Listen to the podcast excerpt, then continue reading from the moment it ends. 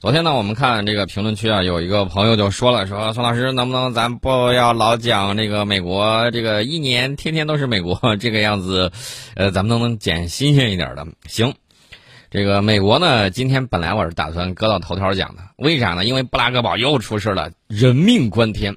但是呢，应这位朋友的这个邀请啊，我决定今天我们还讲另外一件在科技上对人类史很重要的事情。大家说是啥事儿呢？呃，我国成功研制出来六十二比特可编程超导量子计算机的原型机祖冲之号。祖冲之大家都知道啊，这个这是我们，呃，这个历史上著名的这个数学家，非常厉害。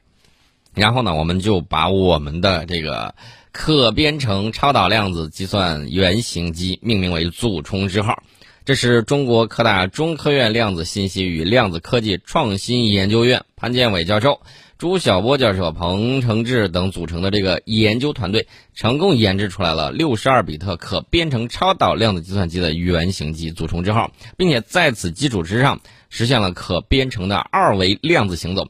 相关研究成果呢，在二零二一年的五月七号在线发表在国际学术期刊《科学》杂志上。这个量子计算机大家都知道啊，非常呃厉害啊，尤其是现在。现在在一些特定问题上已经实现了量子霸权。这个量子霸权不是说在世界上称王称霸啊，而是指它面对传统的超级计算机，它实现了量子霸权啊。这个霸权有多么厉害呢？也就是说，你用现在最先进的超级计算机算上个几百年、几千年，可能在量子计算机方面一两秒钟就搞定了啊。这是非常庞大而且非常惊人的这种算力，这将助推于信息技术的。发展，我们知道人类社会发展到现在，其实你主要去看的话，一个是能源的利用，对吧？最早的时候，人类使用了这个火啊，然后呢，慢慢的这个我们在用火技术上水平越来越高。那么，如果实现人工可控核聚变，那么我们会在能源问题上获得突飞猛进的这种进展啊，这是其一。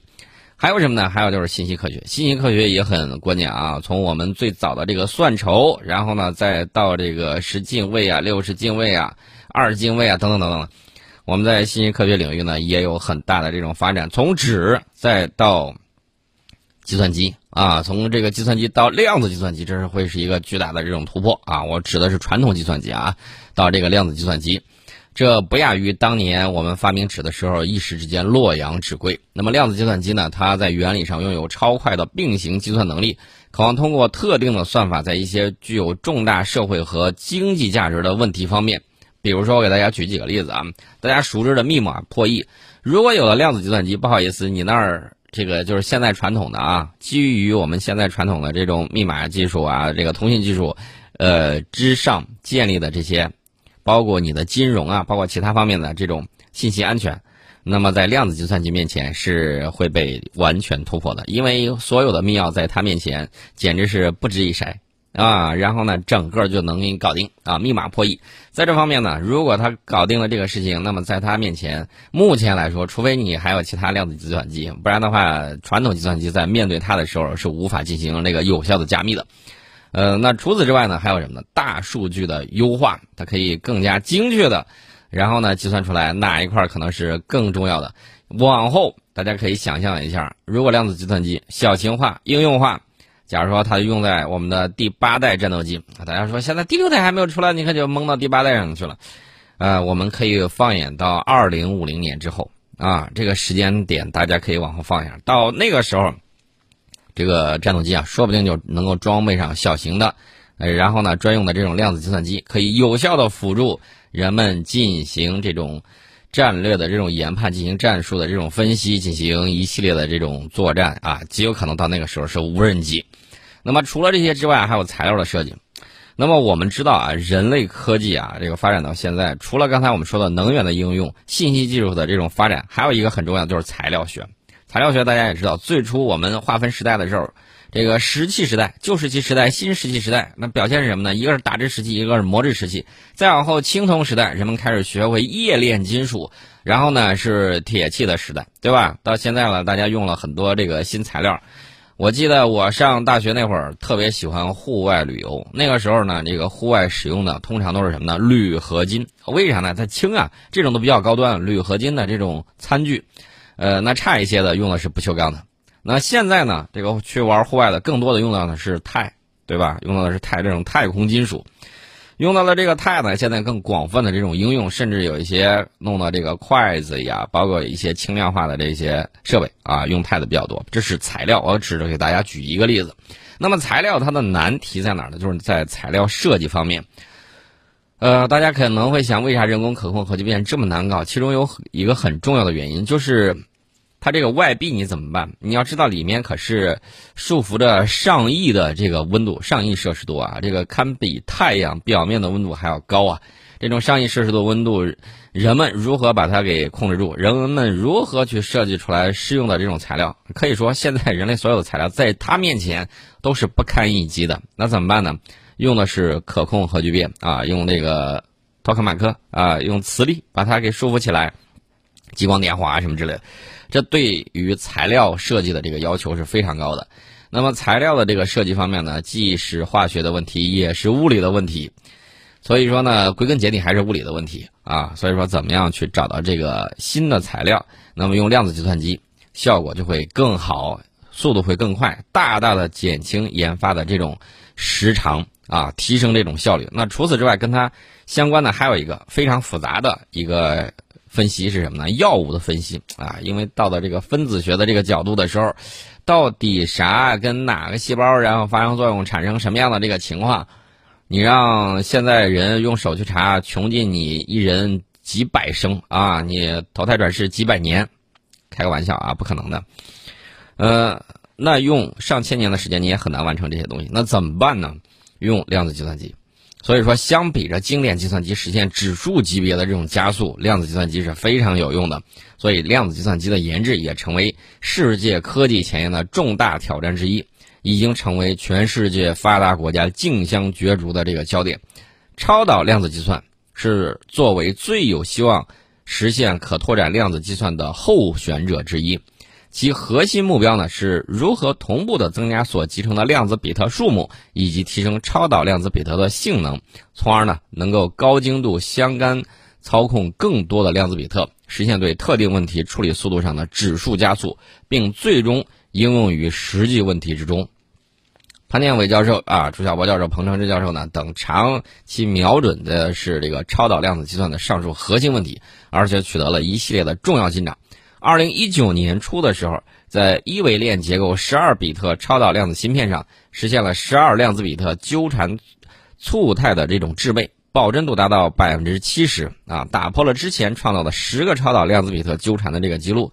同时呢，该该团队啊，开创性的将超导量子比特应用到量子行走的研究之中，为未来多体物理现象的模拟。以及利用量子行走进行通用量子计算的这个研究呢，奠定了基础。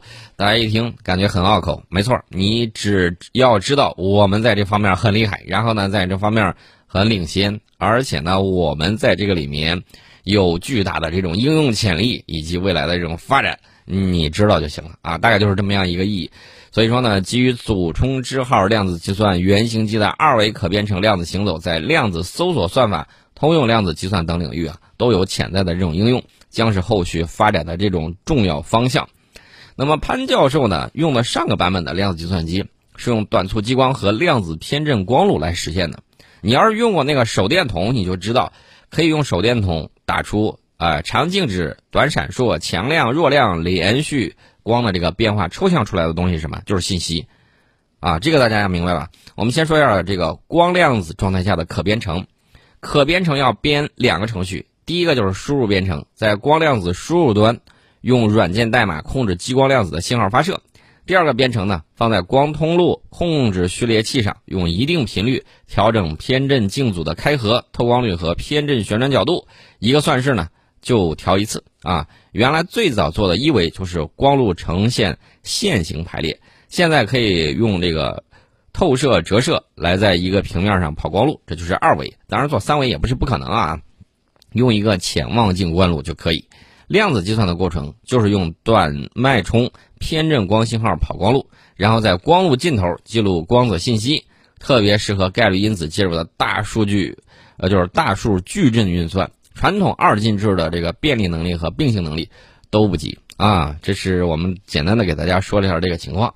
而且呢，光量子物理实验解决数学算题，这个量子计算机的比特呢，至少要带四个偏振量，加上这个颜色频率啊，这个就是和最小可分辨这个脉冲组数量。呃，这个东西呢还是比较复杂的。我相信大家呢，这个去想一想，将来的时候呢，啊，将来的时候量子的计算机的发展真的是不可限量。那到时候我们可能跟我们未来开启的这个太空大航海时代。会一并的助力于它的这种发展啊，非常非常的给力啊！希望听到我们节目的朋友呢，将来能够在这些领域能够有更多的这种发展啊。顺便再说一下科技另外一个事儿，FAST 啊，中国天眼 FAST 最近呢首次探测到了脉冲星三维速度和自转轴的共线，这个成果呢在五月六号的时候在国际学术期刊《自然天文》上发表。你看刚才我说到的是个科学杂志啊，现在是这个自然。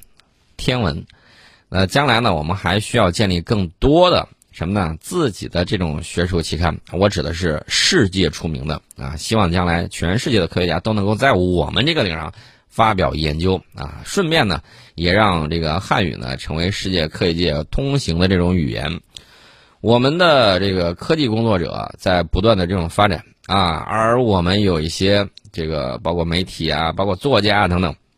你要跟得上我们科学家发展的这个脚步，不断充实自己的这种知识，更新老旧的这个知识框架啊，要不断的与时俱进，不断发展。你要能够用文学、用其他各种各样的这种影视啊、艺术的手段，来能够描绘、表现我们的未来啊，要能够跟得上时代的这种发展，不然的话，你这个就落伍了啊。通常情况下呢，这个大家要注意啊，当大家悄然不觉的时候，因为我知道。有相当大一部分听众平时忙于工作啊，忙于的这个带孩子呀，然后有被日常中各种各样的琐事所牵绊。但是我要告诉大家，当年那个喜欢文学的你，现在呢，你依然可以看到暗流涌动。我说的暗流涌动什么意思呢？就是在我们国家的这个网络文学方面，现在发展出来很多不同的这种模式，有。集体创作的啊，这种集体创作是过去文学史上所前所未有的啊！五百人一块创作一部剧本，你能够想象吗？那么除此之外呢，文学还在其他领域有更多的发展。基于现在人不断提升的这种科学技术知识水平，他们写出来的这个未来的这种文学科幻文学水平那是相当的高啊！所以说呢，我这两天一直在重读一部作品，就是。我曾经给大家推荐的那个学霸的黑科技系统啊，到一千三百章之后，你们就会发现一个非常浩瀚的一个宇宙大航海时代展现在人们的这个面前啊，这个科技的想象以及设定的这种巧妙，让我们为这个作者他自身的这种文字技巧啊要击节赞叹啊。这除了这个之外呢，还有这个穿越系列的，穿越系列的时候还有一些对人性的思考啊等等。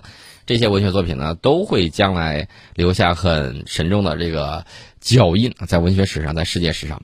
当然了，有一些这个作家呢，天天坐在家里面啊，靠胡编乱造，弄得自己那一点小感受，那是一曲这个什么呢？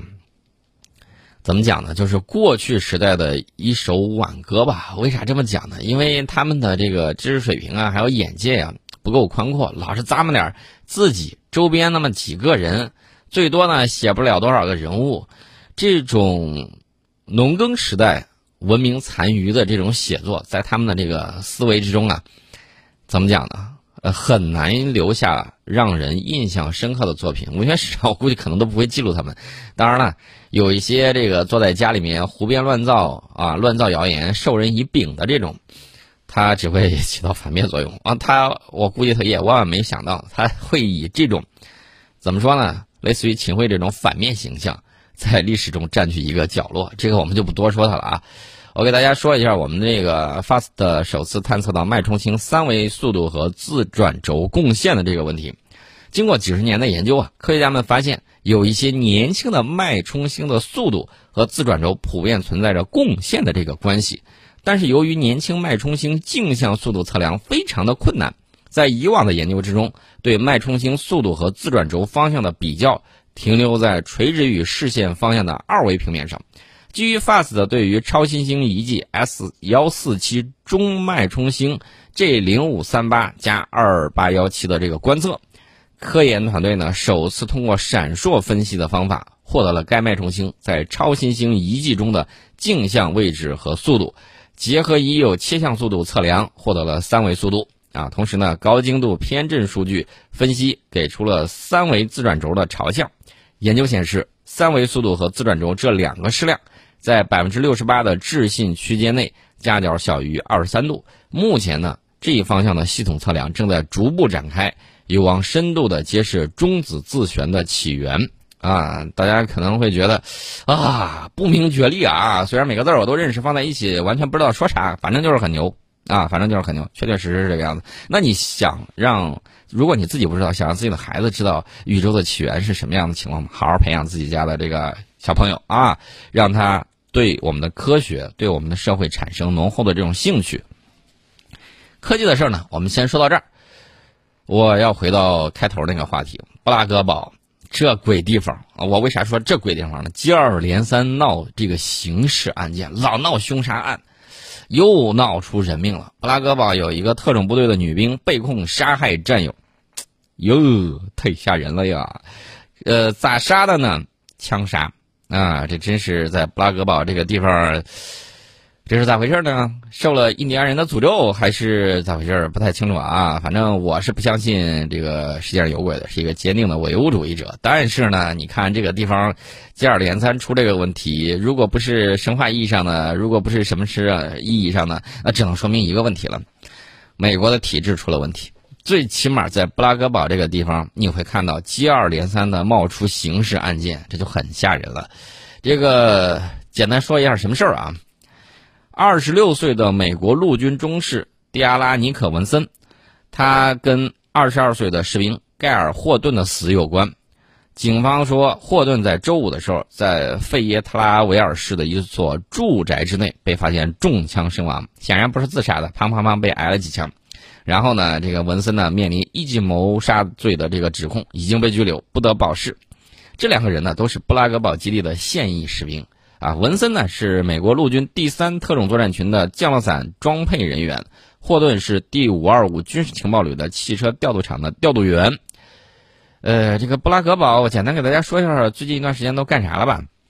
前两天我们曾经给大家说过，哎呀，这个四月下旬的时候，布拉格堡基地二十一岁的技术军事。阿比盖尔·詹金斯在参加 UH-60 直升机进行固定拉绳式跳伞训练的时候意外身亡。啊，这是第八十二空降师第三旅战斗队第三幺九空降野战炮兵团第一营的前线观察员，就是这么样一个情况。四月初的时候，一名前布拉格堡士兵因为虚报绑架，并与一名他谎称为女朋友的十二岁女孩发生不可描述的关系，而被判刑十二年以上监禁。